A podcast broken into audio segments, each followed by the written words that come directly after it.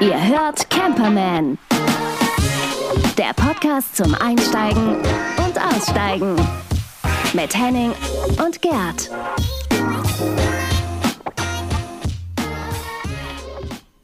Hallo Henning. Na? Na? Na, na. Du bist ja wieder in Hamburg, ne? Ja. Wie war's? Hamburg. Wie war's denn? Also das Ankommen, das Ankommen. Ähm, ach, Ankommen macht auch immer wieder Spaß. Also für mich ist es so, ähm, natürlich ist ein bisschen Wermutstropfen dabei, weil dieser Lifestyle irgendwie den ganzen Tag so draußen und campen und, und surfen natürlich großartig ist. Aber irgendwie mag ich auch nach Hause kommen und ähm, das eigene Bett, die Küche und die Nachbarn. Nö, ich bin gut angekommen. Ich mag auch den Herbst. Ich finde es total okay, auch eine Jacke anzuziehen Mhm. und heute irgendwie in diesem Dauersprühregen wie in so einem Pflanzensprüher wieder so ein bisschen gewässert zu werden. Nö, ich bin gut angekommen. Aber du bist ja gar nicht da. Nee, genau, bist ich bin, ich bin jetzt schon wieder? weggefahren, genau. Ich bin Mhm. ähm, in den Osten gefahren. Und, ähm, aber bevor ich darüber rede, möchte ich dir Ja. erstmal oder uns gratulieren. Wir haben heute Folge 40. Oh mein Gott. Ja, Das ist krass, oder? Das ist krass, ja. Vor allem, wenn man überlegt, wir machen das jetzt zwei Jahre Ja. und es sind ja nicht, es sind ja nicht 20 Folgen pro Jahr. Wir haben ja so ein bisschen geübt letztes Jahr und dieses Jahr ja sehr kontinuierlich und stringent Strecke gemacht, wie man so schön sagt. oder? Genau, letztes Mal waren wir mit der Folge 20 so im November ungefähr, glaube ich. Und Mhm. jetzt haben wir zwei Monate vorher. Das ist schon ganz geil. Also ich muss sagen, ich finde das ganz cool, dass wir, also das ist jetzt äh, für, für die Hörer vielleicht nicht so spannend, aber ich finde diese Kontinuität ganz geil, dass wir es geschafft haben, wirklich jede Woche aufzunehmen. Das ist bei unserem Alltag nicht unbedingt selbstverständlich. Aber ist schon, finde ich ganz geil. Ähm, ich finde auch so ein Schulterklopfer. Gerd, ich klopfe dir jetzt auf die Schulter. Ah, danke. so, Mm, und ähm, vielen Dank, vielen Dank.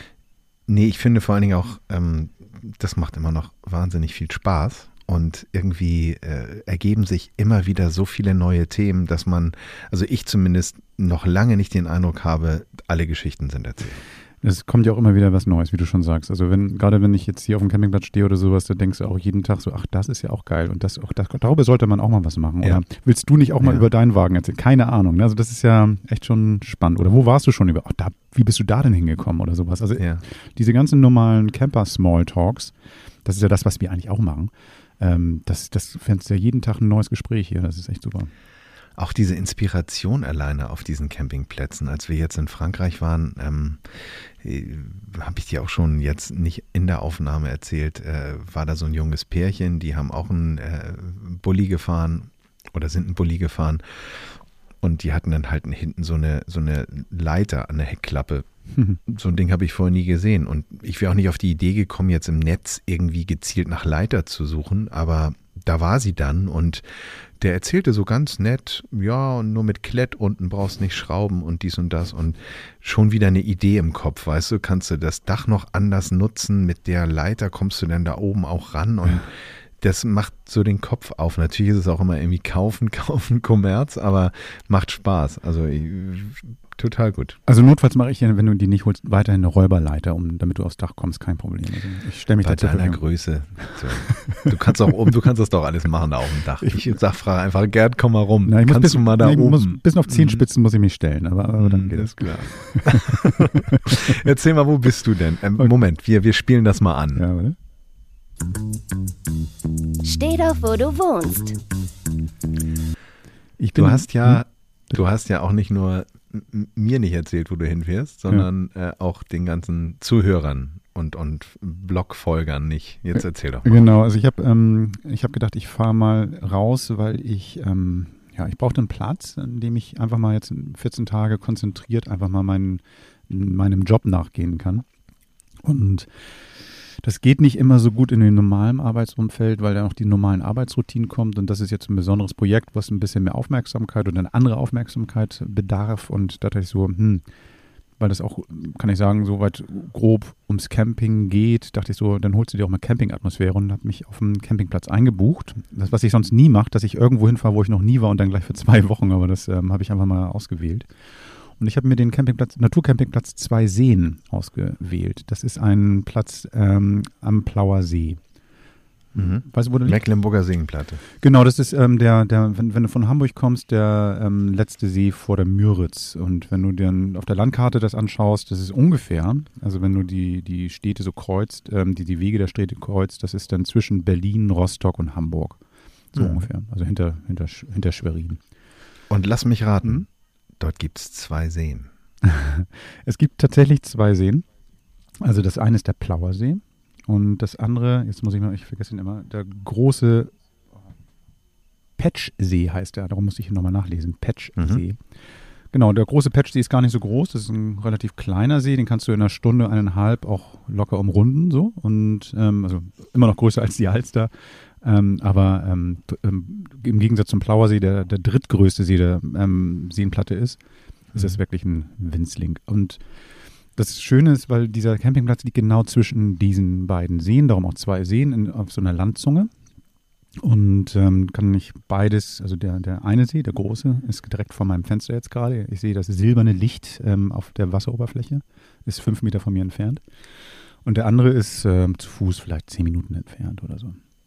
Super. Und auch so ein ähm, Gerd-Special-Platz, so der Motto, keine Parzellen, stell dich irgendwo hin, wo du möchtest und ähm, feel free. Äh, nicht ganz. Also das ist so, dass diese schon ähm, parzelliert sind, aber das sieht nicht so aus. Das heißt also, das sind jetzt keine Zäune oder irgendwas, sondern das ist irgendwie trotzdem genügend Platz. Ich habe jetzt ein bisschen mehr ausgegeben. Also ich sitze jetzt hier direkt, wie gesagt, am Wasser in der ersten Reihe und habe einen von den größeren Plätzen genommen. Mhm. Ähm, der ist dann so, dass ich theoretisch hier auch noch, ähm, was weiß ich, einen zweiten Wagen hinstellen könnte. Also das ist schon echt, echt super. okay, was zahlst du für sowas? Ähm, ja, also ich hab, war schon zwei Tage vorher hier und die normalen Plätze, da habe ich jetzt mit Hund und Wagen ähm, für zwei Nächte 35 Euro bezahlt. Da ist dann noch Strom dabei. Ähm, und der große kostet jetzt, glaube ich, 5 Euro oder sowas, so 6 Euro die Nacht mehr. Also das heißt, ähm, kannst du rechnen, jetzt sind wir, äh, 18 Euro, ich schätze mal 25 Euro oder sowas die Nacht zahle ich. Ja, das ist aber immer noch gut. Ist ja auch nicht mehr ganz in der Saison, ne? Das heißt, also Ja, die gut. Saison hast du ähm, schon ein bisschen höhere Preise. Was, was sie ganz smart machen hier, ist, dass die ähm, Plätze, also du zahlst jetzt nicht den Platz, sondern äh, die, du zahlst danach, wie du kommst, mit wem du kommst und ähm, welche Fahrzeugtypen du auch hast. Das heißt also, ähm, dein Wagen zum Beispiel wäre ein Stück günstiger als meiner. Ähm, weil ähm, Bulli-Größe und meiner ist, ähm, halt, als- gilt als Wohnmobil. Ähm, dann ist es so, Kinder unter fünf zahlen nix und ähm, Mhm. Jugendliche zahlen auch noch ein bisschen weniger als Erwachsene, also bis sie 15 sind. Ähm, genau, wenn du jetzt einen Hund dabei hast, zahlst du für den noch extra. Das ist alles so, ähm, das summiert sich dann natürlich am Ende des Tages ein bisschen, aber so für mich ist es perfekt. Ähm, genau, Duschen kosten extra, aber es ist relativ günstig, 30 Cent die Minute, glaube ich, oder sowas. Also preislich ist es alles fein. Das ist ähm, vor allem mit dem Blick einfach wirklich geil. Hm. Und ähm, der Platz ist relativ groß, ähm, hat ungefähr 450 Plätze. Aber das Gelände ist so groß, ich habe das auf der Seite gelesen, dass insgesamt von dieser ganzen Fläche nur 40 Prozent mit ähm, Stellplätzen belegt sind. Sonst sind so Freiflächen. Also größtenteils Freiflächen, wo du auch richtig spazieren gehen kannst und so. Also es ist wirklich schon wirklich klasse. Viel Wald, viel Baumbestand hier. Du kannst dich auch in Schatten stellen. Ähm, zwei Waschhäuser, ähm, die ziemlich groß sind. Noch ein kleines Waschhaus direkt an der Rezeption. Ähm, Waschmaschine und sowas kannst du auch nutzen, kostet extra. Natürlich ähm, äh, Hundebeutel hängen überall. Du kannst deine Hunde mitnehmen. In der Hauptsaison nur einen. Wenn du zwei hast, dann solltest du in die Nebensaison kommen. Ganz süß auf der Seite steht, wir freuen uns über jeden Hund, solange er nicht kläfft. Wenn er kläfft, bitte, ne? Kommt nicht. So in diese Richtung. Das ist super. Mhm. Der See, der Und hm? wenn du jetzt so ein Fazit ziehen würdest, Ja. ist das ein Campingplatz für Eltern, für ähm, Leute, die Ruhe haben möchten, für Wassersportler oder wie würdest du den jetzt so mit einem Stempel versehen? Ja, ja und ja. Das heißt also, du hast ähm, hier alles. Du hast Leute, die auch Dauercamperplätze haben. Ähm, also das ist ein Platz, der für Tagestouristen oder so normale Touristenplätze ähm, vom Ostern oder von April bis Oktober offen hat. Ähm, Dauercamper können hier das ganze Jahr hin. Dann gibt es ja Bootsstege. Die haben, also viele Leute kommen dann mit ihrem Boot her, das liegt dann hier auch auf dem Platz und kannst du auch also so eine Bootsbox mieten, dann kannst du ja die ganzen Seen damit abklappern, weil die alle miteinander verbunden sind. Darum ist der auch sehr begehrt. Mhm. Ähm, die Leute kommen mit ihren eigenen Booten an, mit Kanus, mit ähm, Subs, mit was weiß ich nicht alles. Ähm, ich habe, glaube ich, einen Surfer gesehen vorhin. Ähm, genau, also das ist irgendwie sehr, sehr begehrt hier. Ich habe viele Leute fahren, kommen mit ihren Fahrrädern her, weil sie tolle Fahrradausflüge machen können. E-Roller habe ich hier gesehen. Ähm, also äh, Wanderer, ähm, Hundebesitzer, Familien. Ich habe hier ganz viele Großeltern mit den Enkelkindern gesehen. Also das heißt, also das ist natürlich auch so beliebter, ähm, eine beliebte Ausflugsart, ne, dass die, dass man den, ähm, mit den Enkeln unterwegs ist und das ist hier auch perfekt dafür. Es ist ein Riesenspielplatz. Also ähm, der ist wirklich ganz toll zum Rumtollen. Also ich brauche das nicht, hm. aber äh, für, für Kids bestimmt großartig. Ja. Ähm, ich glaube, für jeden ist der Platz. Es ist auch überhaupt nicht prätentiös. Was ich total geil finde, ist, dass hier auch so voll alte Mobile stehen, also Wohnmobile und Wohnwagen, die dann wirklich schon, ja, wahrscheinlich 20, 30 Jahre auf der Straße sind teilweise. Richtig toll. Passt ja gut rein mit Günni. Genau, genau. Ich wurde vorhin auch schon gefragt, ähm, hast du eigentlich, warum hast du kein H-Kennzeichen? Fand ich super. Also das heißt, also, das hm, noch nicht. Noch nicht, genau, habe ich auch gesagt. Nein, das ist wirklich ein schöner Platz. Ähm, ich bin ganz, ganz angetan davon, weil ähm, der Sonnenuntergang ist über den See perfekt, also mit, mit allen Farben und die Ruhe ist toll und das, die achten schon sehr auf Naturschutz auch. Das heißt also Mülltrennung, ähm, alle werden gebeten, ihren Müll aufzusammeln. Ähm, die achten auf was, Wasserverschwendung oder dass es eben halt nicht verschwendet wird. Also es ist schon wirklich, ähm, die versuchen auch diesen Naturcampingplatz, also den Namen auch gerecht zu werden. Schon mhm. wirklich schön. Campingplatz zwei Seen heißt das, oder? Genau. Ähm, das Gut. ist auch so, wie man ähm, einfach zusammengeschrieben, zweiseen.de. Ich packe das mhm. aber auch nochmal in den Blog und dann kann man das nochmal mit zwei, drei Fotos anschauen. Genau, und ähm, da stehen noch ein bisschen mehr Informationen zu dem Platz. Zwei Seen, und das Mecklenburger Seenplatte.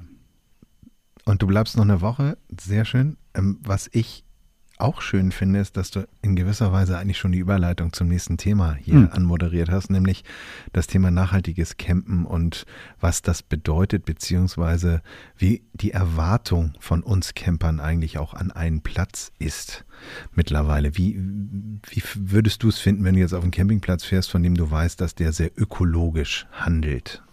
Also erstmal wäre es mir ein bisschen unangenehm, mit meiner alten Dieselschleuder darauf zu fahren, ohne H-Kennzeichen, weil noch sind mir Umweltzonen nicht ganz egal, aber generell perfekt. Also das ist, entspricht ja eigentlich auch so, haben wir auch schon oft drüber gesprochen, ne? also ja. unserem, unserem Verständnis vom Camping. Also dass, dass man dort hinfährt, wo es schön ist und das so verlässt, dass es schön bleibt. Und ähm, das kann es nur bleiben, wenn wir unseren Müll mitnehmen, wenn wir am besten gar keinen Müll produzieren, wenn wir ähm, genau das. Und wenn ein Campingplatz ein bisschen dafür sorgt und auch darauf achtet, super.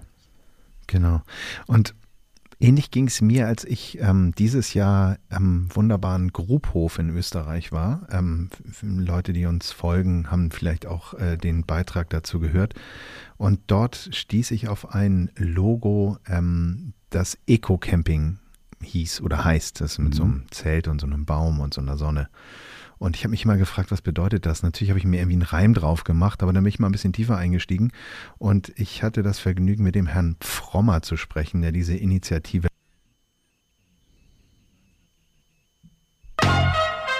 Interview der Woche.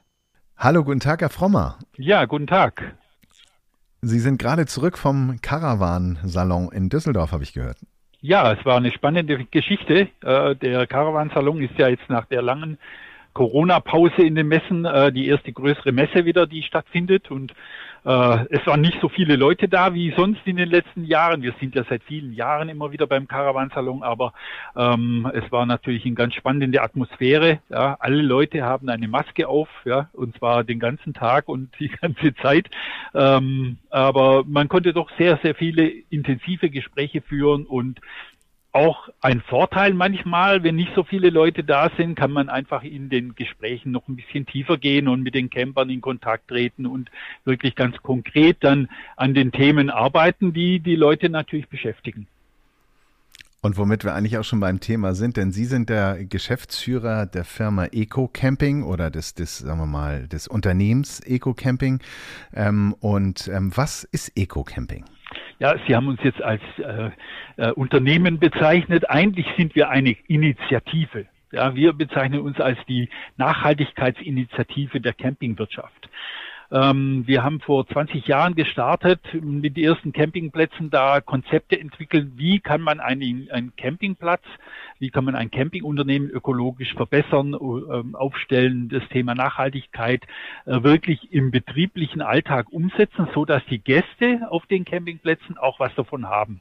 Äh, uns geht es nicht darum, jetzt einfach eine Käseglocke über ein Unternehmen zu setzen und sagen, das ist jetzt ein grünes Unternehmen, sondern wir wollen ganz konkret natürlich Maßnahmen mit den Campingunternehmen zusammen erarbeiten, dass die Gäste nachher einen umweltfreundlichen und natürlich auch genussvolleren Alltag haben auf dem Campingplatz. Das ist die, die Geschichte. Ja. Verstehe. Wie gehen Sie dabei vor, wenn ich, stellen wir mal vor, ich bin jetzt ein Campingplatzbetreiber und äh, rufe Sie an und sage, können Sie mir helfen? Wie arbeiten Sie? Ja, erstmal ähm, freuen wir uns natürlich, dass immer mehr Campingplätze zu uns kommen. Ja, das ist also schon mal eine sehr schöne Ausgangssituation. Ähm, in der Regel fragen wir zuerst mal, haben Sie ganz konkrete Probleme ja, im Bereich Nachhaltigkeit?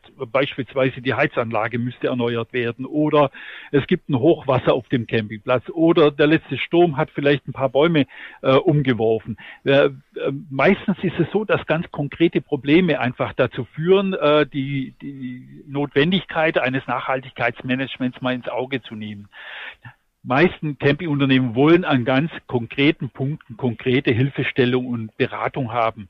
Ja, dann sagen wir aber, hm, jetzt haben wir dieses Problem vielleicht äh, in den Griff gekriegt, aber das nächste Problem wartet hinter der äh, nächsten Wolke im Prinzip schon. Ja, ähm, wir wollen zusammen mit dem Campingunternehmen das Camping, äh, den ganzen Campingbetrieb so gestalten, dass er einfach äh, stabiler wird. Ja, stabiler wird gegenüber Krisen. Das haben wir dieses Jahr mhm. massiv erlebt. Ja, die Campingunternehmer sind natürlich massiv in eine äh, in die Corona-Krise mit reingerutscht. Ja, und wir haben gesagt, okay, wie können wir eigentlich die Strukturen in einem Campingplatz so verbessern, also das Management so kompetent machen, dass es auf zukünftige, vielleicht noch unbekannte Krisen schneller reagieren kann und dadurch natürlich stabiler wird in seinem wirtschaftlichen ähm, Handeln und natürlich auch stabiler wird als Gastgeber für die Camper, ja, die dann natürlich wissen wollen, gibt es den Campingplatz nächstes Jahr überhaupt noch? Ja, klar, den gibt's, wenn er gut organisiert ist und auf dieser Ebene arbeiten wir als Eco-Camping ganz verstärkt. Mhm, mhm. Das heißt, ich kann sie mir eher vorstellen wie so eine, sorry für den Vergleich, Unternehmensberatung für Campingplätze. Ja, im Prinzip kann man das dar darauf äh, zusammenfassen, äh, wobei wir sagen, wir sind nicht eine klassische Unternehmensberatung, äh, die dann mal äh, bei einem Problem äh, gefragt wird und könnt ihr uns da mal helfen und dann tschüss, sondern wir sagen, hm. wer, mit, wer mit sich mit diesem Thema Nachhaltigkeit auseinandersetzt, der muss sich natürlich auch mit der Langfristigkeit der Aufgaben äh, auseinandersetzen. Nachhaltigkeit wird nicht von heute auf morgen er, erfüllt sein, sondern das ist eine äh, Ausrichtung des Unternehmens in die Zukunft. Wir sagen, dauerhaft stabil sein. Das ist das Ziel ja, für diesen Unternehmen. Mhm. Und Dauerhaftigkeit und Stabilität gewinne ich dadurch, dass ich mich mit anderen zusammensetze, dass ich ein Netzwerk bilde, dass ich ähm, meine Leute habe, die mich beraten können. Und da sind wir natürlich als Eco-Camping äh, prädestiniert, dass wir einfach zu jedem Problem, das ein Campingplatz haben kann, äh, dann auch versuchen, schnell, möglichst schnell eine Antwort zu finden oder den nächsten Schritt gemeinsam stehen. Und ähm, das heißt, wir streben nicht an, dass wir äh, die Campingplätze einfach mal besuchen und dann irgendwie einen Stempel drauf machen, das ist jetzt ein Eco-Camping äh, zertifizierter Platz, sondern wir wollen, dass diese Campingunternehmer sehr dauerhaft mit uns zusammenarbeiten und die Probleme, die jedes Jahr kommen, ein paar Probleme für jedes Campingunternehmen auf sie zu, ja, ähm, und diese Probleme dann gemeinsam bearbeiten und gemeinsam vorangehen. Großer Vorteil ist, dass wir natürlich sehr viele Campingunternehmer jetzt in diesem Netzwerk haben, es sind über 200 äh, und wenn wir mal eine Frage bekommen hier, die Berater, die Campingberater, die wir nicht direkt beantworten können, dann schreibe ich eine E-Mail an 200 äh, Campingunternehmer sage, ich hätte da mal gerne Antwort auf diese Problemlage. Wer hat da schon mal sowas gehabt? Und dann kriege ich innerhalb von ein paar Stunden 20 Antworten, davon sind 10, oh gut, dass ihr das Thema anpackt, ich habe das Problem auch, ja, aber von 10 bekomme bekomm ich dann eine Antwort, ich habe das äh, Problem auch schon gehabt, ich habe das so und so angepackt, ja, da kommen auch Negativmeldungen, das hat nicht funktioniert, ja, aber dann mhm. reichen mir fünf Antworten, wo dann einfach äh, die Campingunternehmen sagen, so habe ich das Problem gelöst. Und mit diesen fünf positiven Antworten kann ich natürlich dann äh, eine sehr schnelle und sehr fundierte und mit Erfahrungswerten hinterlegte äh, Antwort geben auf die Problemlage, die ein Campingunternehmer hat. Wunderbar. Wenn, wenn, Sie das jetzt ansprechen, dass Sie da den Campingschwarm im Grunde genommen äh, äh erfunden haben, ähm, welchen Vorteil hat denn jetzt der, äh, der Besucher, also ich, wenn ich einen solchen Eco-Campingplatz besuche? Ja, erstmal ähm, ähm, ist, es, ist es ganz wichtig für die Camper. Wir befragen, wir befragen die Camper auch. Na, ist es für euch wichtig? Ja, also dass ein Campingplatz dann auch äh, ähm, diese, in diesem Netzwerk drin ist, geprüft ist und so weiter. Und die äh, häufigste Antwort, die ich da bekomme, ist nicht, da ist alles ökologisch super in Ordnung. Ja, das könnte man eigentlich so erwarten, äh, sondern die häufigste Antwort ist, äh, da weiß ich, auf dem Campingplatz ist jemand, der sich um Umwelt kümmert. Ja, also es ist so, dass die Camper äh, das sehr schätzen, dass da eine, eine Atmosphäre herrscht der kontinuierlichen Verbesserung im Umweltbereich. Ja, dass sie einfach mhm. sagen, okay, da geht's voran. Ja, weil es kommen natürlich jedes Jahr auch neue Umweltphänomene äh, auf diesen Campingplatz zu und da ist jemand, der kann sich drum kümmern. Ja. Mhm, das finde ich gut. Also haben Sie ja vorher schon beschrieben, den, den Prozess begleiten und nicht sagen, wir sind fertig, sondern das ist eben ein, ein ständig ja. fortwährender ja. Prozess. Ja. Also was die Camper natürlich auch schätzen, ist äh, diese Stabilität in, in dem Wirtschaften. Ja, das heißt, ein Campingunternehmer, der sich um Klimaschutz kümmert, der guckt, dass er erneuerbare Energien bekommt. Ja, da, dadurch, dass er erneuerbare Energien zum Beispiel einsetzt, kann er seine Preise stabil halten, weil er unabhängiger wird von diesen sehr fluktuierenden äh, Energiemärkten, die wir ja auf dem äh, globalen mhm. Markt haben. Das heißt, ähm, es ist für ein, für das Wirtschaften des Unternehmens ein Stabilitätsfaktor und damit natürlich auch für die Preise gegenüber den Gästen. Ja, das heißt, die werden hm. nicht konfrontiert mit ständig neuen, äh, neuen Problemen, äh, die sich dann in den Preisen widerspiegeln, sondern die Probleme werden kleiner dadurch und dadurch werden die Preise stabiler und es gibt auch Campingunternehmer, die dann sagen, okay, ich habe jetzt einfach 20.000 Euro weniger äh, Energiekosten im Jahr durch diese Beratung, die ich äh, genossen habe. Und diese 20.000 Euro kann ich natürlich anderweitig einsetzen, zum Beispiel in ein äh, umweltorientiertes Animationsprogramm. Ja, und dadurch wird mhm. natürlich die Qualität des Urlaubs generell natürlich immer erhöht und verbessert. Und das ist, denke ich mal, unser großes Ziel, dass wir natürlich äh, die Qualität äh, des Campingaufenthalts auf den Campingplätzen natürlich ständig verbessern wollen. Okay. Und wenn, wenn wir jetzt mal so eine, so eine Faustregel hochwerfen wollen ähm, würden, wenn, wenn wir drei Punkte nennen, was ist wichtig für, ähm, sagen wir mal, äh, dieses Zertifikat Eco-Camping? Wo würden Sie anfangen, wenn Sie drei Punkte hätten? Also das Wichtigste habe ich schon kurz erwähnt. Das Wichtigste ist einfach, dass innerhalb des des Unternehmens oder der Camp, des Campingmanagements, der Platzwart, die Mitarbeiter und so weiter, dass sie an einem Strang ziehen. Ja, das, das ist auf dieser Prozessebene, dass wir da sehr stark äh, die Campingunternehmer beraten und auch drängen. Ähm, macht da einfach, äh, dass euer komplettes Team mitzieht. Ja, wenn wir das haben, dann können wir auf die konkreten Ebenen runtergehen, äh, auf die Umweltbelange. Ja, ein ganz großes Thema ist das Thema Klimaschutz. Äh, wir haben große Anforderungen natürlich äh, an den Klimaschutz auf den Unternehmen und die Anpassung an den Klimawandel. Camping ist draußen, ja, und draußen ändert sich massiv gerade das Klima. Das kann ich nicht durch eine große Klimaanlage über den ganzen Campingplatz machen, äh, dass da nicht im Sommer heiß und trocken wird, ähm, sondern oder dass starke Winde kommen. Das ist ein Tourismus, der draußen stattfindet und da natürlich besonders betroffen ist durch den, äh, durch den Klimawandel. Äh, das ist ein ganz großes Thema, das sich seit einigen Jahren stark äh, vergrößert äh, und äh, wo wir auch äh, sehr, sehr viel ähm, ja, äh, inzwischen gearbeitet in, haben in dem Bereich. Das zweite große Thema das sich seit vielen, vielen Jahren ähm, ähm, eigentlich sehr stabil hält, ja, aber immer noch nicht gelöst ist, ist das Abfallproblem. Wir haben auf Campingplätzen natürlich äh, eine Abfallsammlung äh, und äh, die haben riesen, riesen Abfallberge natürlich, die sie dann äh, am Ende einer Saison oder regelmäßig natürlich dann auch entsorgen müssen. Das sind auch Kosten und äh, da lässt sich aber durch, durch Aufklärung äh, mit den Campinggästen doch sehr, sehr viel erreichen. Und das dritte große Thema, das ist jetzt ein Thema, was wir dieses Jahr verstärkt haben, ist das Thema Sicherheit auf Campingplätzen. Dieses Jahr sehr stark das Thema Hygienesicherheit, Ansteckungsrisiken Risiken minimieren auf Campingplätzen, aber auch andere Themen wie ähm, Sturmsicherheit. Ja, äh, was passiert, wenn wir einen, einen, starken Sturm haben? Kann ich da äh, das verbessern? Ähm, wie wie ähm, kann ich ähm, einfach äh, die Hygiene meiner Trinkwasseranlage immer aufrechterhalten? Äh, solche Themen, die sind natürlich auch von, von großer Bedeutung. Ich merke schon, das äh, hört gar nicht mehr auf. Also es ist ja sehr komplex und allumfassend. Ja? Mit, mit drei Schwerpunktthemen haben Sie mich auch ganz schön herausgefordert. Ich hätte Ihnen einfacher 20 nennen können. Okay, das machen wir dann beim nächsten Mal. Ich danke Ihnen, Herr Frommer. Sie sind ähm, Teil oder Kopf der Initiative Eco-Camping europaweit agierend und äh, dafür sorgend, dass Campingplätze ökologischer und nachhaltiger betrieben werden können. Danke für das Gespräch, Herr Frommer, und viel Erfolg für die Zukunft. Ja, vielen Dank.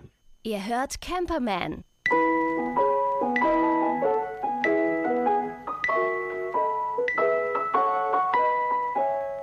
Mit Gerd und Henning. Das ist dann doch mal ein Gütesiegel, ähm, auf das man achten kann in Zukunft, oder? Ich, ja, klar, also das ist, kann sicherlich nicht das alleinige ähm, Kriterium sein, weil ähm, so viele sind es dann ja doch noch nicht überall. Wenn man weiß, dass es 3000 Campingplätze oder sowas oder noch mehr in, in Deutschland gibt, noch hat es ja nicht jeder. Ne? Aber selbst, selbst wenn sie danach ähm, agieren, aber ähm, auf jeden Fall ist es ein tolles, hilfreiches Instrument, glaube ich, auf jeden Fall, klar. Ich glaube auch nicht, dass alle sich einer solchen Initiative anschließen werden, weil ich glaube, die Wirtschaftsmodelle sind in vielen, ja. vielen Bereichen auch noch ganz unterschiedlich. Aber ich finde so diesen Ansatz, ähm, diesem Ansatz zu folgen und, und so eine Art von Netzwerk zu nutzen, so eine Art von Schwarm, den man da irgendwie befragen kann, der dann auch mal eine Info hat, habe ich auch gemacht, habe ich so gelöst, finde ich total spannend. Also ich, ich, also der Herr Frommer hatte auch angeboten, dass wir mal vertiefende Themen machen können hier im, Inter, äh, im Podcast zu verschiedenen Bereichen. Ähm, vielleicht wird das ja in, in der Zukunft nochmal ein Thema. Also auf jeden Fall, das steckt hinter Eco-Camping. Mehr hatte ich ja gar nicht vor, euch das mal ganz kurz vorzustellen. Finde ich super. Also ich finde das geil, weil, weil ähm, das einzige, die einzige Sorge, die ich immer habe bei diesen ganzen Labeln, das hast du ja auch bei Nahrungsmitteln so, dass das irgendwie mhm. ähm, manchmal mal irgendwelche Dinger dann irgendwo bappen oder vielleicht noch mehr und du musst dann immer auf mehr achten, noch mehr und, und dann muss alles irgendwie dann doch zu was passen und dann hast du vielleicht. So, das heißt, ich hoffe mal, dass es nicht irgendwie so ein inflationäres Ding wird, dass irgendwie noch vielleicht ganz andere Leute dann Bio-Camping, ähm, Nachhaltig-Camping, ähm, Eco-Camping, keine Ahnung, das ist irgendwie so. Und welches nehme ich das, denn jetzt? Ne? So, das, das, also diese Gütesiegel an sich haben ja sowieso auch immer so eine ähm, ja, so eine Frage, ist es jetzt verkaufsfördernd oder ja. was steckt da eigentlich dahinter? Ich ja. finde, ähm, darum habe ich mit dem Herrn Frommer ja auch nochmal telefoniert. Ich fand den Ansatz so schön, dass man so eine Art von ähm, so Prozesse hat, wo man sagt, wir haben erstmal als Grundvoraussetzung einen ähm, Beauftragten für dieses Thema.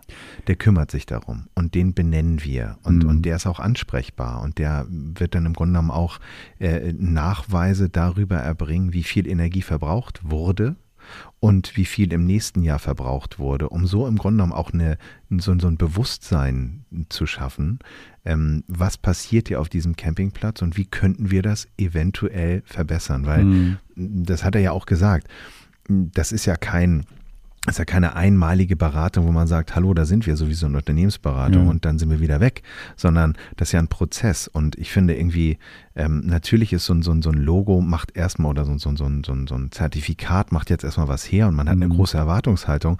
Aber für mich ist eigentlich das Signal viel schöner zu sagen, ähm, wir öffnen uns für das Thema, wir denken drüber nach und wir arbeiten dran. Ja. Und natürlich werden die dann, ähm, wie der Herr Frommer ja auch sagte, oder beziehungsweise mir dann im Vorgespräch noch sagte, nach drei Jahren dann auch äh, einmal nochmal ähm, begrüßt oder besucht und dann wird das Thema einfach nochmal aufgerollt und dann sieht man auch, wie ernst die Leute das meinen. Und so probieren sie dann halt dieses, diese Initiative europaweit irgendwie auch hochzuhalten. Also ja. Top. Also ich ähm, hoffe nur, dass, dass ähm, alle Camper nicht darauf warten, so ein Eco-Camping-Siegel zu sehen, um dann Eco zu campen. Ne? Also dass man sagt, so, hey, man kann trotzdem bei sich selber erstmal anfangen und egal, ob so ein Campingplatz so ein Siegel hat oder nicht, man kann auch Ja. dort natürlich irgendwie weniger Wasser verbrauchen, keine Chemie in die Klos kippen, kein was weiß ich Mhm. nicht machen. Also das, das befreit einen nicht von der Verantwortung, ähm, auch so selber so ein bisschen ökologisch zu sein. Ach, Gerd, du hast doch wieder mal so recht. Ja, ja, natürlich fängt es bei uns an, aber wenn man, wenn wir anfangen und die mitmachen, Ja. ist doch toll. Dann, haben wir schließt sich genau den. Schneeballsystem, finde ich sehr schön. Jawohl. So. Und jetzt hören wir Musik. Oh, warte mal. Oder ähm, reden wir drüber? Nee, ich, würd- ich finde das ganz super, dass wir jetzt Musik hören. Allerdings ähm, ähm, hören wir heute Musik ohne Nadine, denn die bereitet was für die nächsten Folgen vor und da dürfen wir sie nicht stören. Und darum haben wir uns heute mal was anderes überlegt. Ähm, darum muss ich einen anderen Jingle spielen. Ich mache mal, ich mach mal einen kleinen Hinweis stattdessen. Warte mal. Camperman, auch online. Unter camperman.de. Da findet ihr uns, da habt ihr ähm, natürlich alle Bilder, alle Links zu unserer ganzen Sendung. Da bekommt ihr auch manchmal Musiktipps und ähm, wir haben auch natürlich eine Instagram, ein Instagram-Profil, The Camperman und bei Facebook findet ihr uns auch überall eigentlich dort, wenn ihr irgendwie im Internet bis nach uns sucht. Musik. Das Wichtigste ist Mhm. dabei, das ergänze ich immer gerne, gebt uns Feedback. Findet ihr die Show gut? Würdet ihr andere Themen gerne hören? Ähm, nervt die Stimme von mir? Dann spreche ich ein bisschen höher. Nein, also ganz ehrlich, ähm, haut raus. Ähm, du hast ja einige Einschriften oder einige Einsendungen bekommen ja. und ich finde es immer toll, wenn, wenn sowas kommt. Also findet ihr auch auf unserer Website camperman.de ähm, E-Mail-Adresse und dann ähm, platziert da mal ein Thema. Wollt ihr mehr Service, dies, das? Wir, wir machen das für euch und wenn ihr eine Idee habt, nehmen wir die gerne auf. Ja, ich muss jetzt mal ehrlich sein. Eigentlich mache ich das für mich, weil ich das so geil finde, über das Campen zu quatschen. Ja, das äh, ist, ist etwas Selbstzweck hier. Ja, das stimmt, Ja, schon, stimmt das stimmt schon. Wir waren bei Musik, mein Genau, Freund. das ist und du halt wolltest mit mir über was sprechen? Genau, also das ist tatsächlich so. Ich habe ähm, in letzter Zeit komischerweise verstärkt, weil ich irgendwie immer Musik höre für, für einen Job, aber auch privat. Bei mir läuft eigentlich immer irgendwas und ähm, aber nicht irgendwas, sondern ich gucke schon genau, was ich hören will und ähm, habe manchmal auch Glücksgriffe, manchmal greife ich ins Klo, aber ich ähm, beschäftige mich halt sehr stark damit. Und ähm, wir hatten, wir hatten auch, du und ich, wir hatten auch schon mal darüber gesprochen, so dass es ein Problem ist, wenn man sich so ein bisschen auf die Empfehlungen von, von diesen ganzen Services verlässt, dass man immer mehr eigentlich denn auch Musik aus diesem einen Genre ähm, angezeigt bekommt oder äh, vorgestellt bekommt und äh, dann immer weniger, ja weiß ich nicht, versehentlich oder sowas mal links und rechts guckt, was einem vielleicht auch gefallen könnte, was man aber dann gar nicht so ähm, präsentiert bekommt. Wie bei Netflix auch, ne? Also wenn du jetzt irgendwelche Filme guckst oder sowas und dann zeigt dir dann irgendwann nur noch, weil du mal fünfmal eine Comedy geguckt hast, nur noch diese Comedy-Sachen oder sowas. Mhm. Also diese klassische Algorithmen-Echo-Chamber, über die wir sprechen, also sprich so eine Blase, in der man sich dann bewegt, weil diese ähm, artifizielle Intelligenz dir vorschreibt, das mag er, der mag er das auch. Genau. Also Mhm. die, die Services treten ja so ein bisschen an, dass sie sagen, so wir sind ja, wir ersetzen ja auch ein bisschen den typischen ähm, Plattenladen-Verkäufer, der dich Mhm. kennt und dir deine persönliche Empfehlung dann irgendwie gibt. Aber ich Mhm. finde, das ist nicht ganz so. Ähm, wie ist denn deine Erfahrung damit? Also bist du zufrieden mit diesen Algorithmen oder sagst du so, ah, Also ich, ich muss sagen, ich bin, glaube ich, grundsätzlich, ähm, was so Empfehlungsfunktionen von, von Plattformen angeht, so ein bisschen äh, voreingenommen. Ich bin da nicht so offen für sowas. Mhm. Also ich finde, wenn dann so ähm, Radio-Hits oder bla oder mir angeboten wird, äh, deine Playlist oder auch Facebook mir sagt, deine Erinnerungen teilen, dann bin ich immer so an dem Punkt, ähm, ich möchte mir eigentlich nicht sagen lassen, was ich jetzt zu tun habe, sondern ähm, such immer selber. Das ist so, es gibt so, so einen Fachbegriff äh, in Amerika für, für so Leute, die so alte Vinylscheiben durchgehen. Das sind Digger, die äh, suchen so ganz verschiedene, ganz äh, seltene ähm, Soul- oder Mhm. Funk-Platten ähm, und die gehen so auf die Entdeckungsreise. Natürlich wird die immer kürzer, je weniger Zeit man hat, aber die Entdeckungsreise an sich, ähm, die genieße ich immer noch selber. Und ob das jetzt YouTube ist oder ob es Spotify ist, ganz häufig sind es natürlich auch Empfehlungen von Freunden. Das wäre so mein Nummer eins Okay. äh, Radar, würde Ja. ich sagen. Ähm, du hast mir Cinema Orchestra, die äh, vorletzte, glaube ich, Mhm. ähm, ans Herz gelegt. Großartig. Das sind so Abende, wo man dann zusammensitzt und, auch mal wieder Vinyl hört vielleicht. So, Mhm. ähm, und dann so, so eine neue Welt aufgeht und man sich dann da drin wieder total verlieren kann. Und das, glaube ich, kann so ein Algorithmus noch nicht. Vielleicht wird das auch nie können. Nichtsdestotrotz bin ich manchmal doch überrascht, dass da immer doch noch ganz gute Empfehlungen dabei sind, wenn man jetzt zum Beispiel in so einem Surf-Sound unterwegs ist, so Okay, ja. Ben Howard und so, dann kriegst du da so ein paar Sachen, da klickt man dann schon auch mal drauf und so das eine oder andere Stück bleibt dann da hängen. Aber irgendwie habe ich immer so den Eindruck, dass es so, ja, ich, ich brauche immer noch dieses Entdecken in Plattenladen gehen und mal eine Platte in die Hand nehmen, ähm, die in einem Regal steht, wo ein Cover ist, was mich anspricht und ich höre da einfach mal rein. Einfach mal so auf, auf gut Glück. Du sagtest gerade so dieses, äh, diese Freundesempfehlung, also diese persönliche Empfehlung ist es schon. Also Menschen, denen ich, also muss ein Mensch sein, glaube ich, dem ich vertraue, dass der irgendwie ähm, meinen Ton trifft, so, dass er irgendwie, oder zumindest, selbst wenn er irgendwie sagt, so, die gefällt ihm nicht, aber ähm, dass ich dann weiß, wenn die ihm nicht gefällt, weil ich seinen Geschmack kenne, dann hör, hör da mal rein. Also sowas gibt es ja auch. Und ähm, ich lese zum Beispiel ganz viele Musikkritiken, also Mhm. von Leuten, die ich kenne. Also ähm, eine beim Spiegel lese ich mal gerne. Ich lese aber auch von Musikzeitschriften, klassischen Musikzeitschriften, die Sachen gerne. Ich habe zwei, drei ähm, Webseiten, die ich verfolge, weil die so ein bestimmtes ähm, ja, musikalisches Genre dann irgendwie also abdecken. Hm. Hm. So, dann, und dann mache ich mir die Arbeit und ich höre da wirklich rein. Also das heißt, Ja. ähm, ich, ich lese mir das durch und denke so, oh ja, das klingt interessant. Und dann, dann sitze ich da und das ist wie ein Hobby und dann höre ich mir dann Stück für Stück an. Und wenn ich dann was gefallen, wenn mir was gefällt, also dieser Song, den ich da jetzt angehört habe, dann höre ich mir mehr von der Band an, dann lese ich nebenbei noch Wikipedia. Was ist das für eine? Wo kommen die her? Mit wem haben die zusammengespielt? Und dann baue ich mir dadurch halt meine Sachen aus. Also das ist wirklich ein bisschen nerdig vielleicht, aber so, so finde ich meine Sachen. Ich finde es gar nicht nerdig, ich finde es eher ähm, beachtenswert, wie viel Zeit du investierst, weil ähm, Musik ja mittlerweile durch die Digitalisierung auch so ein Mitnahmeprodukt Mhm. geworden ist, es überall äh, unbegrenzt zur Verfügung steht und du dich da immer noch so, sagen wir mal, umfassend informierst über das ganze Thema. Wo kommen die her? Was Mhm. war der erste Song? Keine Ahnung, Mhm. was für Geschichten es da gibt. Ich finde das spannend und ich finde es eigentlich auch schön, weil so eine Musik ist ja auch mal was ganz Persönliches und wenn man sich dann die Zeit nimmt, da mal einzusteigen und vielleicht auch diese Person auch mal etwas oder die Band vielleicht auch ein bisschen greifen kann aufgrund einer tollen Kritik oder einem tollen Porträt, dann hört man die Musik ganz anders. Und das ist natürlich wertvoll, zeitintensiv, aber das finde ich, finde ich auch großartig. Ich finde aber auch schön, wenn man, also ich mag Radiosender nach wie vor Mhm. und Radiosender natürlich digital. Und für mich gibt es so einen Radiosender, den ich immer gerne höre, wenn ich in den Bergen bin, beim Snowboarden bin und so. Das ist ähm, der FM4 heißt der. Das ist äh, ein äh, vom ORF, äh, das junge Radio, wenn du so willst. Mhm. Vorteil bei FM4 gibt es auch online äh, zu hören. Ähm, ähm, fm4.at ist es, glaube ich. Die haben eine wunderbare, äh, geile Musikredaktion. Die haben tolle Charts und die Charts kannst du durchhören. Dann hörst du hier mal rein, hier mal rein, hier mal rein. Dann bleibst du irgendwo hängen. Manchmal ist das auch vielleicht auch österreichische Musik, äh, auch total schön.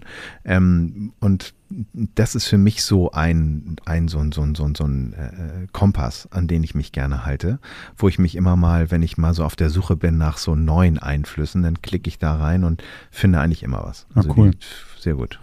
Finde ich gut. Also das, ähm, was mich zum Beispiel ganz doll nervt, ist, wenn irgendwelche lieblos zusammengestellten Playlists und Radiosender dann irgendwie so Formatradio hasse ich oder wenn eben halt diese, Oh, diese, furchtbar. diese, diese Playlists einfach laufen, wo dann irgendwas zusammengedengelt wird, was halbwegs ähnlich klingt. Und darum, da hatten wir ja drüber gesprochen. Ne? Also wenn jetzt ein cooler Liedermacher, heißt nicht, dass jeder Liedermacher auch cool ist. Und dann denkst du so, oh komm, nee, da, da muss ich ausmachen. Also es geht gar nicht. Also, dann, ähm, also darum, darum, darum nehme ich mir die Zeit dafür, weil, weil ich, ich Musik ist mir sehr wichtig und, ähm, Mhm. und ich teile das auch gerne. Es ist für mich immer so ein Schatz, wenn ich was entdeckt habe und jemand anderes das noch nicht kennt. Das finde ich so toll. Ach, herrlich. Ich werde es nie vergessen, ey, diese, Musiz diese musikalische Sozialisation, dieser, dieser, dieser Prozess von Schätze entdecken, Mhm. Schätze irgendwie für sich behalten und total enttäuscht sein, wenn die Schätze in die Charts einsteigen und dann irgendwie sich richtig betrogen fühlen. Ja, ja, das Gefühl. Das, ähm, oder auch, das wird einige Hörer ähm, überhaupt gar nicht mehr ähm, betreffen, ähm, in den Plattenladen zu gehen und irgendwie äh, irgendjemandem ein Signal zu geben, wenn die Platte umgedreht werden soll, weil man die damals selber gar nicht aufgelegt hat. Das sind ja alles so Zeiten gewesen. Ähm, oder es gibt hier in Hamburg auch einen wunderbaren Plattenladen, in den ich immer wieder gerne gehe. Das ist Zardos ähm, bei, in der Schanze.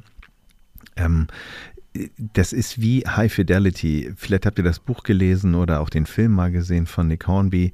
Ähm, und das ist so ein Mikrokosmos Musik. Da dreht sich alles nur um Musik. Da werden äh, Platten gehandelt, da redet der eine mit dem anderen und man, man äh, taucht ab in so eine Welt ähm, von Plastik eingeschweißten äh, Vinylscheiben großartig. Also das ist, ähm, wenn ich die Zeit habe, und dann, ich gehe auch immer mit irgendeiner Platte nach Hause. Ja. Und auch wenn ich diese Platte vielleicht auch schon irgendwie über Spotify sowieso rauf oder runter höre, aber ich, ich weiß nicht, ich nehme da immer was mit und das ist, ähm, das ist so ein, wie so ein, wie so ein, wie so ein Kulturausflug. Super schön. Finde ich super schön. Zwei Dinge zum Abschluss dazu. Das eine ist, ähm, dieses High Fidelity wird als Serie demnächst nochmal rauskommen. Das ist, ähm, ist glaube ich, schon gedreht oder wird gerade gedreht. Ähm, diesmal ist die Hauptdarstellerin, also ist, ähm, die, die, die Hauptrolle wird jetzt von einer Frau gespielt. oh, ähm, finde ich gute Idee. Mhm. Ja.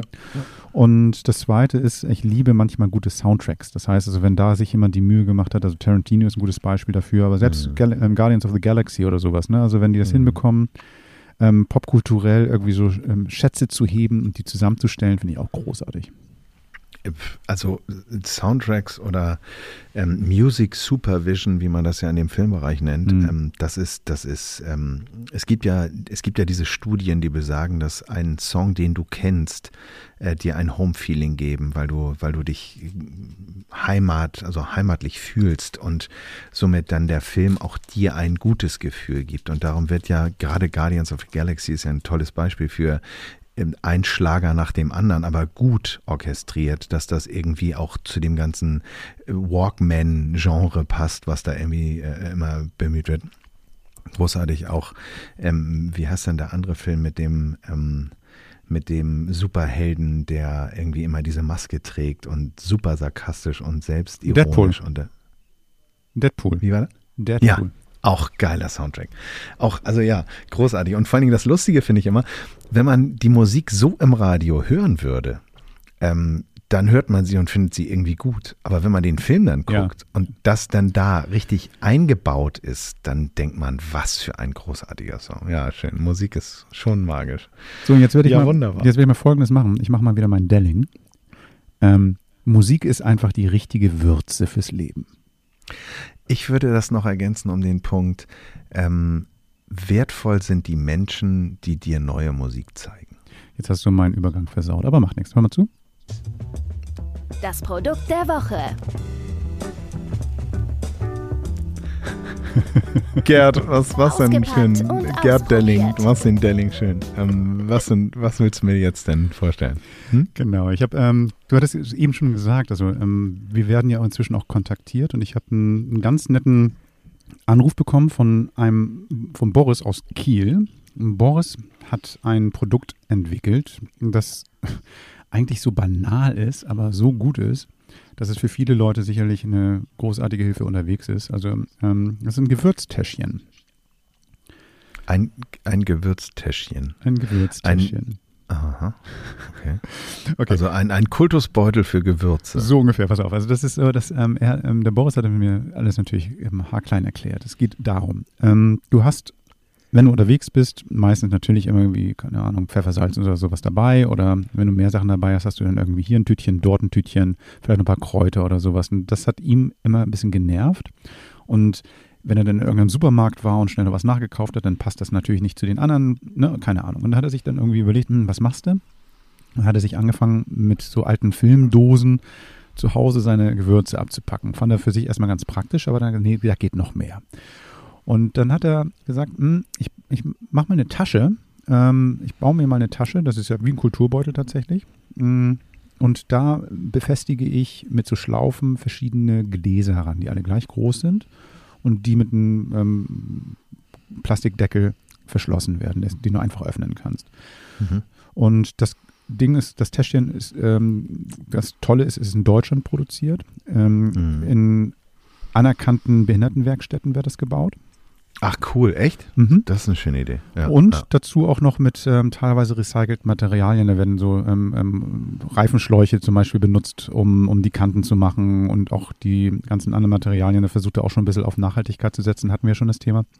Upcycling. Upcycling, genau. Und das Ganze mhm. ist ganz praktisch. Das, das ist dann, wenn das ist mit einem Klettverschluss verschlossen. Wenn es öffnest, dann ist es wie so ein Kulturbeutel, den du an den Haken hängst. Da ist auch ein kleines Löchchen drin. Kannst du also auch dieses Gewürzteil irgendwo an den Haken hängen. Ach, wie diese, wie diese Kulturbeutel, so Outdoor-Dinger, so ja. mit Haken und Spiegel und ja, genau. Und, ah, genau, und in diesem Fall sind es dann eben halt nur die Gläser, die da drin sind, die du selber gefüllt hast. Und diese Gläser enthalten sogar, was weiß ich, ein Dressing oder sowas. Ne? Das heißt, wenn du da zu Hause schon was vorbereitet hast, kannst du das auch mitnehmen. Das gibt es in zwei Größen. Hm? Mhm. Achso, irgendwie. Ich hätte jetzt ja gleich eine Frage. Ja, mach, mach mal. Ähm, ich mache mir jetzt Caprese mit Basilikum und dann noch eine Pasta mit mh, mm, Chili, also Arabiata. Mhm. Ähm, wie sind diese Gefäße sagen wir mal, von den Deckeln konstruiert? Gibt es da eine Streuvorrichtung oder ist es einfach nur ein Gefäß für die Gesamtmenge? Genau. Oder gibt es da verschiedene Aufsätze? Ja, das ist leider der Nachteil, dass es so, dass diese Deckel so abnehmbar sind. Das heißt, du müsstest am besten, mhm. also zwei Sachen sind mir aufgefallen. Genau das, dass es keine Streuvorrichtung ist, hat den Vorteil, dass du also eben dosieren. Genau, ja, ja. hat den Vorteil mit den Dressings, ne, dass, dass du diese Gläser für alles nutzen kannst, ist klar. Also, weil du brauchst ja diese Streuvorrichtung nicht für ein Dressing. Mhm. Aber den Nachteil, dass du gerade bei so kleinen, ähm, fein dosierbaren Sachen musst du ein bisschen vorsichtig sein. Und da würde mir tatsächlich ganz banal so ein kleiner Mini-Holzlöffel fehlen. Also das wäre echt total praktisch gewesen. Gute Idee. Wenn ja. er da irgendwie so ein kleines Ding dran gemacht hätte, was dann dabei gewesen wäre. Aber geschenkt, kannst du auch so sicherlich handeln. Nee, ähm, Moment, der hm? ist ja noch nicht fertig, bestimmt, der junge Mann. Vielleicht ist das ja jetzt ein Hinweis für ja. ihn, dass er sagt. Gern geschehen. Die Richtung. ja. Nee, ich will ja auch gar nicht rumstinken. Ich meine, ähm, ja. das ist ja immer so, man, man sucht ja immer nach dem perfekten Ding. Ja, natürlich. Du? So der, der Mühle mit dann noch der Streuvorrichtung. Ja, natürlich. Und am besten, ja, ja. Und am besten noch der okay. Koch dabei. Ähm, ja. Das ähm, gibt es in zwei Größen. Das Mini, das sind ähm, sechs Gläser, die du dann reinpacken kannst. Das kostet 34,12 und dann hast du noch das Original. Da sind dann sogar zwölf kleine Gläschen drin. Das sind dann 47, 76 jetzt durch die Mehrwertsteuergeschichte oder sowas. Also sagen wir mal 35 und, und ähm, 48, 50 Euro kosten die dann. Okay, wie heißt genau das Produkt? Das heißt Spice on Tour. Also ne, mhm ganz praktisch. Hat er auch extra für Camper gemacht. Er selber ist auch ein, was hat er gesagt, irgendwie viel unterwegs gewesen und ähm, auf dem Boot und was auch immer und ähm, beim Tauchen genau und hat er irgendwie immer seine Gewürzmischung mitnehmen wollen. Und ähm, es ist auch immer eine große Schau, wenn er dann gekocht hat, sagt er, wenn er dann seine eigenen Gewürze mitgenommen hat, weil das ist auch schon ein bisschen kochnördig. Ich mag das ja total, aber ähm, äh, einige, weiß, einige kochen ja nur mit Pfeffer und Salz, wenn überhaupt, und ich, ich liebe das ja. Ne? Also ich kann nur sagen, äh, was ich auf Reisen nicht missen möchte. Und das ist, es hat angefangen, als ich noch gar kein Camper war, als ich immer mit Freunden regelmäßig zu, äh, über Pfingsten nach Dänemark gefahren bin, in, weil wir die gemeinsam jetzt gemietet haben. Tolle, tolle große Ferienhäuser. Also so, ne? So, wir gönnen uns mal was. Mhm. Und dann machst du da die Schubladen auf und dann sind da Messer drin, wo du dir sagst, da ist doch nicht euer Ernst. also mit den Dingern kannst du noch nicht mal, keine Ahnung, ein Docht ausmachen. Also die, die sind einfach gar nichts. Und ähm, seitdem bin ich so ein Typ, der sich so sagt, ein richtig scharfes, gutes Messer, gar nicht gutes, aber ein mhm. richtig scharfes Messer, mit dem man irgendwie alles schneiden kann, muss an Bord sein. Absolut. Und mich erinnert diese, diese Gewürztasche und bestimmt auch den Effekt, den der Boris da gehabt hat, so ein bisschen an so eine Messertasche, weißt du, wenn du so irgendwo das Ding so aufrollst, so flapp, flapp und dann ist da so dein, dein Werkzeug drin, so wie so ein Chefkoch, weißt du? Großartig. Ähm, Finde ich aber gut. Aber ich was schön. du sagst, und stimmt total. Also auch gerade wenn man mit Freunden in Urlaub fährt, ein Haus mietet oder sowas und seine Gewürze mitbringt. Also auch dafür ist es total praktisch. Absolut. Ja, super. Ja, und wie blöd ist es, wie viel angebrochene Gewürzdosen haben wir überall mhm. rumstehen? Wie oft habe ich das in äh, Wochenenden meinen Trips gehabt, dass ich irgendwie die zwölfte Marmelade im Kühlschrank hatte, die ich dann nicht aufgegessen habe. Nee, das macht schon total Sinn. Und wie gesagt, wenn du dann gutes Zeug zu Hause hast, füllst du das Ding für den Trip und eine Woche kriegt man ja auf jeden Fall locker abgefüllt. Ja, toll. Super. So, aber ähm, Boris hat mir gesagt, ich darf das Ding verlosen. Das habe ich ja gemacht. Also wer das bei Instagram gesehen hat, ich habe ähm, mal so ein kleines Ratespiel gemacht. Wo bin ich? Ich habe so blöde kryptische Bilder reingestellt. Und ähm, weil ich brauche das nicht. Wo ist der Gerd? Genau, wo ist der Gerd? Wo ist Waldo? ähm, ich habe jetzt das nicht bei, mir. Ich habe in meinem Wohnmobil so ein Fach nur für Gewürze und ähm, also so viel zum Nerd-Kram. Also da sind wirklich ist eine Menge Zeug drin und darum brauche ich das nicht und darum gerne weg damit. Und es hat tatsächlich diese Frage jemand richtig beantwortet. Und Mach mal Trommelwirbel. Das ist echt irre. Habe ich einen Trommelwirbel? Oh, da mal gucken. Jetzt, jetzt gucke ich mal. Habe ich einen Trommelwirbel? Äh, oh Gott, ich habe hier, na, jetzt habe ich hier, ich habe tausend Sachen. Aber du, Denkt mach, euch Trommelwirbel. Ich mache mal sowas hier. Ich mach mal sowas hier. Trommelwirbel war es nicht. Okay, ähm, genau. Und das Lustige ist, ich habe da das Bild reingepackt, ähm, bin hier vorbeigelaufen an so einer Stelle, wo fünf oder sechs Satellitenschüsseln einfach so nebeneinander standen, was ich so skurril finde auf dem Campingplatz, aber egal. Und äh, Christian Mauer hat dann geschrieben, zweiseen.de. Zack. Also herzlichen Glückwunsch. Die kürzeste Großartig. Antwort und gleich die richtige. Perfekt. Herzlichen Glückwunsch. Ähm, ich bin jetzt hier gerade noch unterwegs. Also du kannst es dir entweder hier abholen, Christian, oder ich schicke es dir, ähm, wenn ich wieder in Hamburg bin, zu. Ähm, dazu müsstest du mir, und ich schreibe dir das aber auch gleich nochmal, ähm, bitte deine Daten per direkte Nachricht schicken. Und dann bekommst du von mir dieses Gewürztäschchen zugeschickt. Ohne Gewürze, die musst du dir selber reintun. Und ich würde fast noch eine Auflage ergänzen, die hoffentlich nicht den Rahmen sprengt, mit einem Foto in Action. Genau, also von mir bekommst du dafür dann noch einen Camperman-Aufkleber und dann hast du dann noch, einen weiteren ey, das Grund ja, dazu. Das ist ja ah. fast schon wie Weihnachten. Herrlich, Glückwunsch, großartig. Schöne Aktion. Ähm, Spices on Tour. Spice, ähm, Spice on Tour einzahlen. Spice on Tour. Und, und abschließende Frage, mhm. ähm, die Kombination äh, mit den Behindertenwerkstätten funktioniert so, dass da irgendwie auch noch Sachen finanziert werden durch den Einnahmen oder ist es einfach nur eine sinnstiftende Aufgabe? Nö, werden, ausge werden ausgebeutet. Nein, nein, natürlich. Also das heißt, also er verzichtet auf den, ähm, den, den, also das ist, läuft nur über Direktvertrieb. Das heißt, die kannst du bei ihm auf der Seite kaufen, diese Taschen, mhm. damit eben halt genügend hängen bleibt, damit die Einrichtung was bekommt, er auch ein bisschen was verdient, ist ja klar. Und mhm. ähm, genau, also das heißt, ähm, da geht schon natürlich was in die Einrichtung, ganz selbstverständlich. Super schön. Cool. Spice on Tour. Aber on Tour passt eigentlich auch ganz gut zu dem Lesetipp, den ich jetzt noch vielleicht kurz vor Schluss dieser mhm. Sendung hier nochmal einreichen möchte. Ähm, wir sind ja alle gerne unterwegs und ähm, vielleicht auch gar nicht so lange an einem Ort. Ähm, Schweden ist natürlich das Paradebeispiel dafür, frei stehen und, und ähm, auch äh, die totale Freiheit genießen. Was ähnliches gibt es jetzt in Österreich und das nennt sich äh, Bauernleben. Ähm, das ist auch nicht ganz neu vom Konzept. Das ist nämlich ein Magazin oder soll man ein Buch sagen, wo es äh, 300 Bauernhöfe in Österreich gibt, ähm, bei denen man dann im Grunde genommen bis zu drei Stellplätze vor Ort findet und dort dann im Grunde genommen regional und direkt beim Bauer oder Winzer einkaufen kann. Also man könnte sich eine Weintour organisieren oder auch nur so ein bisschen Österreich-Tour machen.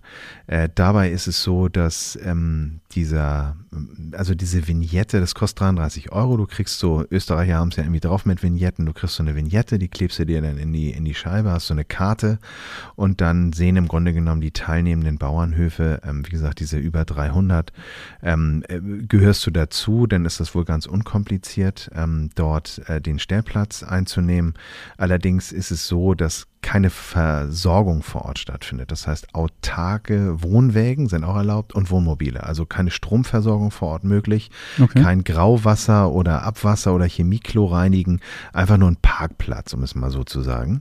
Ähm, und ähm, in Kombination mit dem Buch und der Vignette hat man dann im Grunde genommen so eine Kundenkarte und das alles ist dann günst, äh, gültig bis, wenn man es jetzt kauft, bis 31. Äh, März 2022. Mhm. Also eigentlich eine ganz schöne Option, wenn man entweder äh, da durchfährt und sich sagt, wo stehen wir oder wo bleiben wir denn stehen, weil ich glaube, da kann man ganz schöne Sachen kennenlernen.